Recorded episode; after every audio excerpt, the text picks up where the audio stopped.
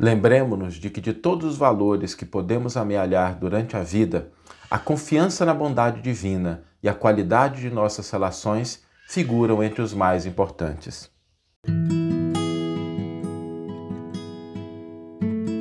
Você está ouvindo o podcast O Evangelho por Emmanuel, um podcast dedicado à interpretação e ao estudo da Boa Nova de Jesus através da contribuição do benfeitor Emmanuel.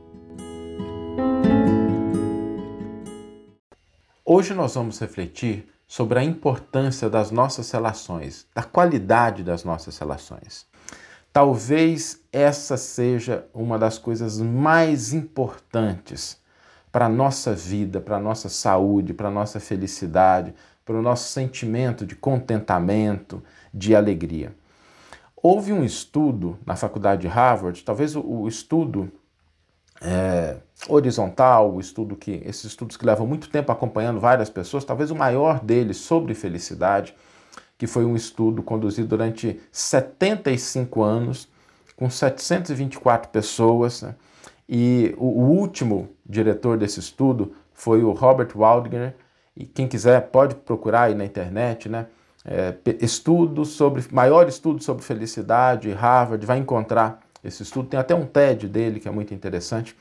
E eles acompanharam durante 75 anos 724 pessoas para tentar identificar qual era o fator mais importante para a felicidade. E, e, não é um tema simples, né? Definir felicidade no meio acadêmico, como é que você mede isso, como é que você tem os indicadores. E isso não é uma coisa muito simples, mas eles produziram. Foram quatro diretores desse estudo, né? Porque quando começou, o que começou lá atrás Obviamente não é o que terminou o estudo, mas eles conseguiram acompanhar. E há uma coisa muito interessante, porque às vezes a gente pensa que a nossa felicidade, se você perguntar para a maioria dos jovens hoje, e perguntar assim, escuta, o que você precisa para ser feliz? Né? E não raro, as respostas mais frequentes vão estar ligadas a dinheiro, a fama e as conquistas materiais. Não raro é isso que vem. Não, não estamos aqui julgando, tá? mas é isso que vem com maior frequência. Mas a gente esquece duas coisas. Em primeiro lugar, que tudo isso que a gente consegue de recurso financeiro, de fama, de posição, deriva também da bondade divina. Não nos iludamos com relação a isso. Muitas vezes o que nós temos foi concessão da misericórdia, é aquilo que Deus nos concede, e nem sempre a gente administra da maneira adequada. Né? Nem sempre a gente usa isso da maneira correta. Sem particularizar, como nos diz Emmanuel, basta que a gente se lembre que todos os estados, todos os países, né, normalmente construíram né, a, sua, a sua posição em cima da pilhéria, em cima da guerra, em cima do conflito com outros povos. E se isso é verdade no campo dos estados, a gente deve se lembrar, isso deve nos, nos remeter a um sentimento de humildade, sabe? Que a gente não pode ignorar o papel da amizade, da bondade, desculpa, da bondade divina nas nossas vidas.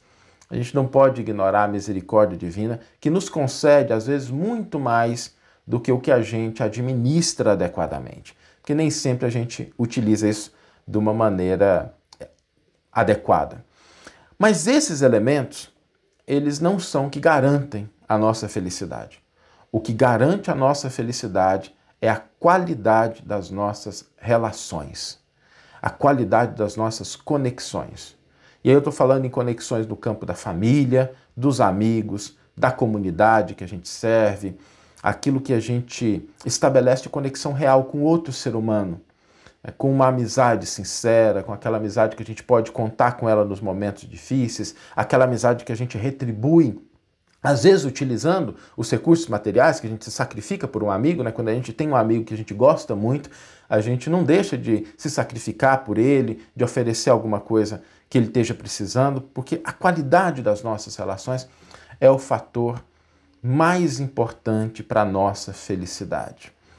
E eu diria que se a gente tivesse que colocar as nossas fichas, as nossas apostas, em relação a dois elementos que são fundamentais para a nossa felicidade, a gente deveria colocar em dois aspectos.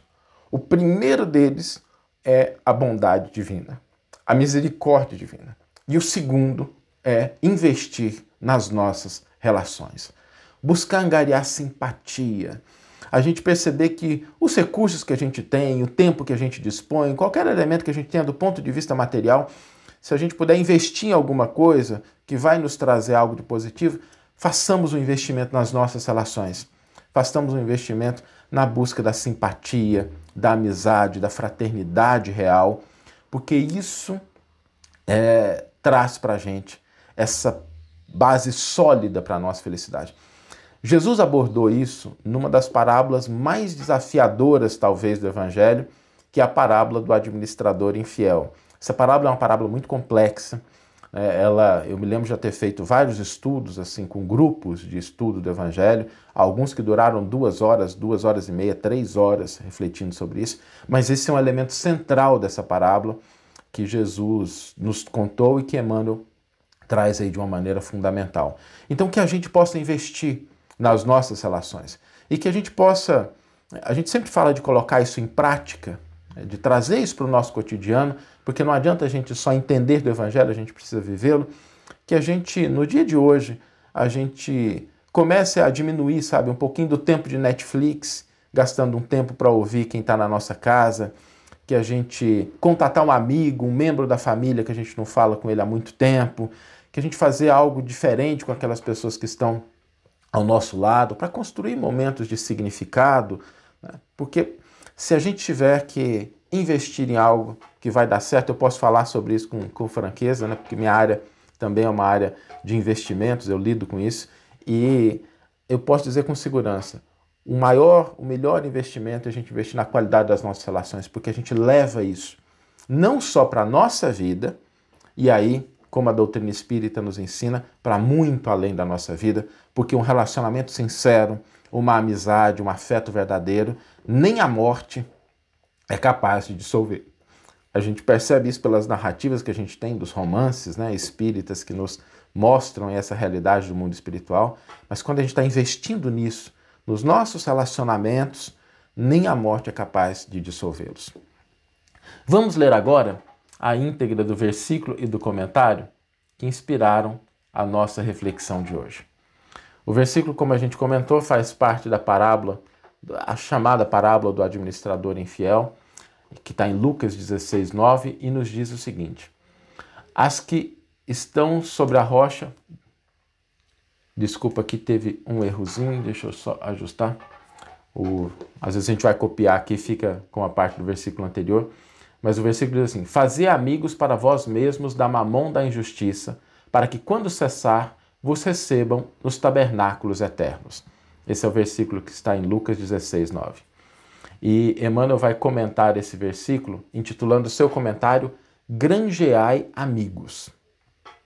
Se o homem conseguisse, desde a experiência humana, devassar o pretérito profundo, chegaria mais rapidamente à conclusão de que todas as possibilidades que o felicitam em conhecimento e saúde provém da bondade divina e de que a maioria dos recursos materiais à disposição de seus caprichos procede da injustiça.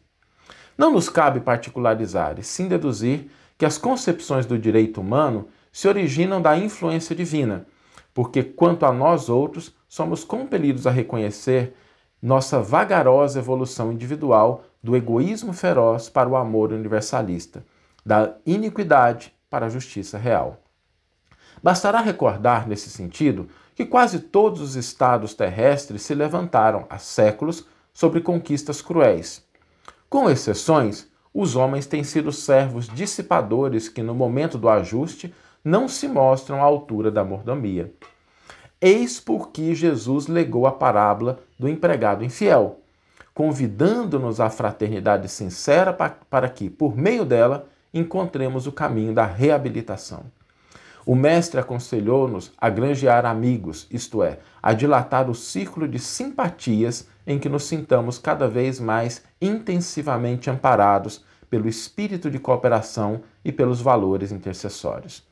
Se o nosso passado espiritual é sombrio e doloroso, busquemos simplificá-lo, adquirindo dedicações verdadeiras que nos auxiliem por meio da subida áspera da redenção. Se não temos hoje determinadas ligações com as riquezas da injustiça, tivemos-las ontem e faz-se imprescindível aproveitar o tempo para o nosso reajustamento individual perante a justiça divina. Que você tenha uma excelente manhã, uma excelente tarde ou uma excelente noite e que possamos nos encontrar no próximo episódio. Um grande abraço e até lá!